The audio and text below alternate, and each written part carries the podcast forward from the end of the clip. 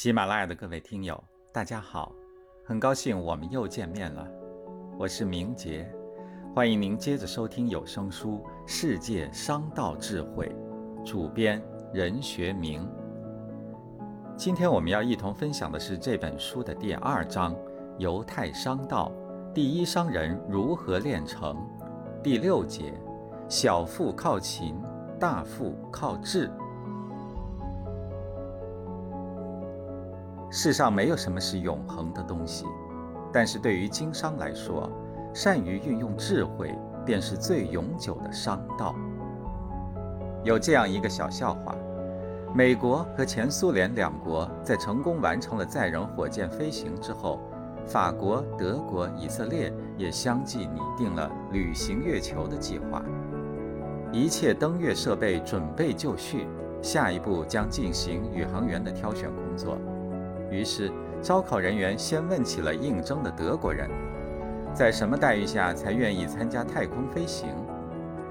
德国人回答道：“我需要三千美元，一千美元给妻子，一千美元做购房基金，一千美元自用。”接着轮到法国人回答说：“给我四千美元我才干，一千美元给我妻子，一千美元归还购房贷款，一千美元给我的情人。”还有一千美元留着自己用。当到犹太人应征时，这位犹太人这样说道：“给我五千美元，我才干。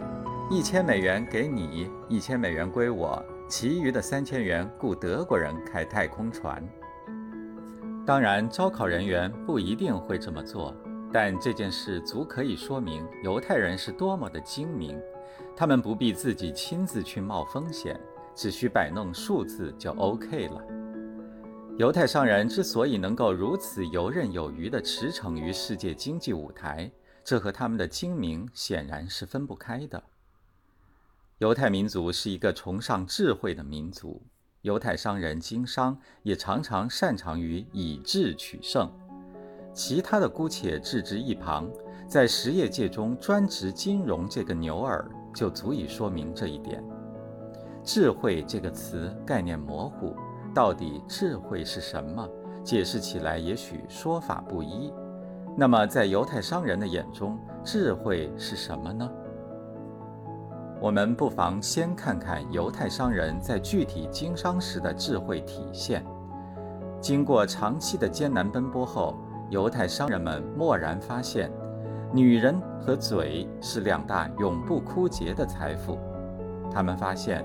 男人所挣来的钱，最终都交给了女人来消费，于是他们便想出以女性用品作为经营对象的办法，大到从价格高昂的金银珠宝，小到个性化的小型配饰，无不瞧准女性的钱包，结果当然是大发特发。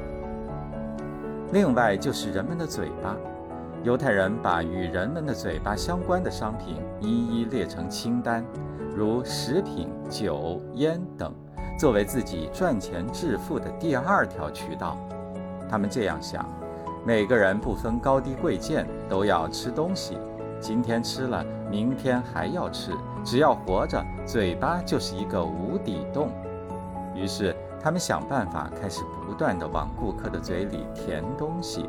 随之带来的收益是自己的钱袋越来越鼓，这足以体现了犹太人经商方面的智慧。那么，这种智慧究竟是从何而来的呢？犹太人认为，知识固然重要，但是如果没有胆识和魄力，知识就不能发挥它潜在的作用。犹太人同时还认为，赚钱是天经地义、最自然不过的事。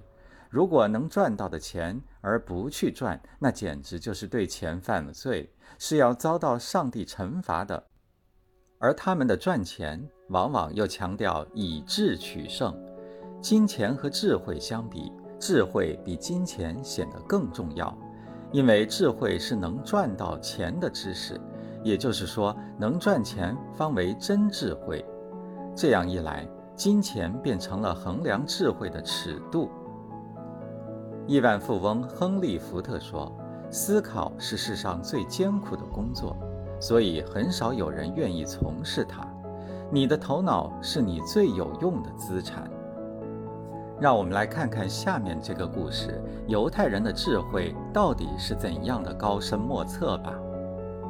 据说，一著名学院的院长继承了一大块贫瘠的土地，这块土地上不但没有具有商业价值的木材，也没有矿产或其他贵重的附属物。这样看来，这块土地不但不能为他带来收入，反倒是他支出的一项来源。因为他必须支付该土地的土地税。后来，州政府建造了一条公路，该公路一定要从这块土地上经过。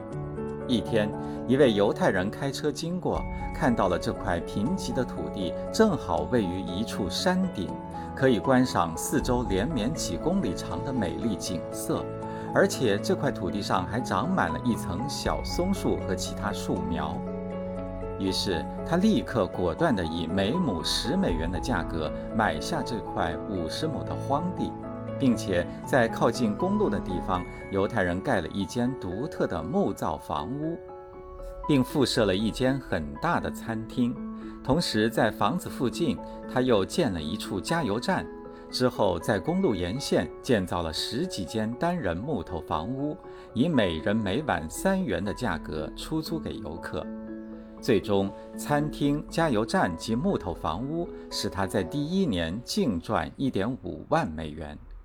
第二年，这个犹太人又开始规模扩张，增建了另外五十栋木屋，每一栋木屋都有三间房间。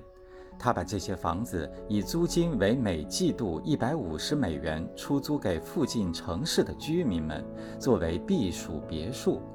而这些木屋的建筑材料根本不必花他一毛钱，因为这些木材就长在他的土地上。还有更妙的就是，那些木屋独特的外表设计，最后巧妙地成为了他扩建计划的最佳广告。而一般人用如此原始的材料建造房屋，很可能会被认为是疯子。故事到这里并没有结束。这个犹太人在距离木屋不到五公里的地方，又以每亩价格二十五美元买下了占地一百五十亩的一处古老荒废的农场。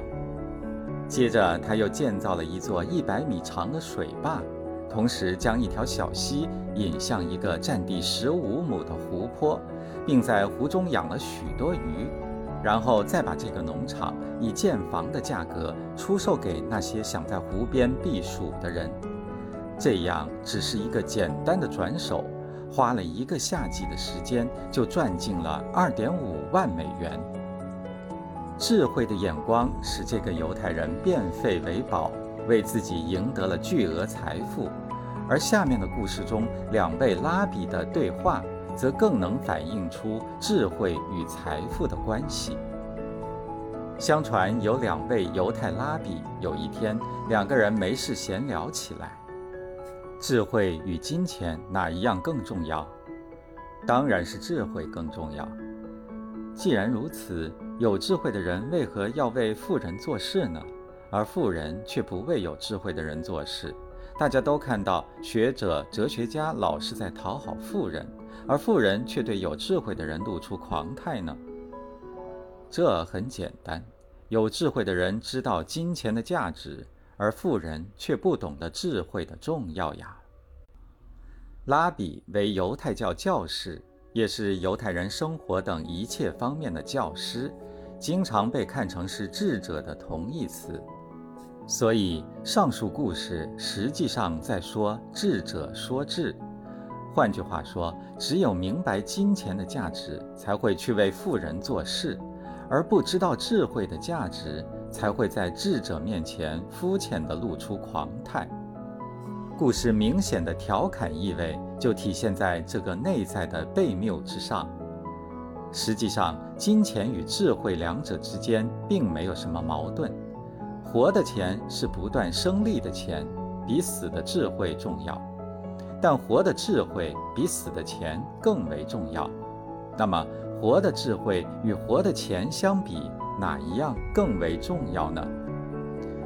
无论从这则笑话，还是从犹太商人实际经营的活动角度来说，我们都会得到一个犹太人的谋钱术答案：智慧只有融入金钱之中，才是活智慧；钱只有融入智慧之后，才是活钱。活的智慧和活的钱千丝万缕，因为它们本来就是雨水不分的。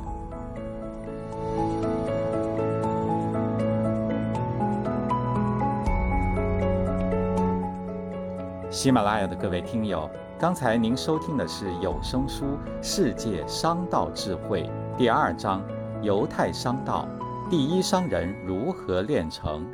主编任学明。播讲明杰，感谢您的陪伴，我们下期再见。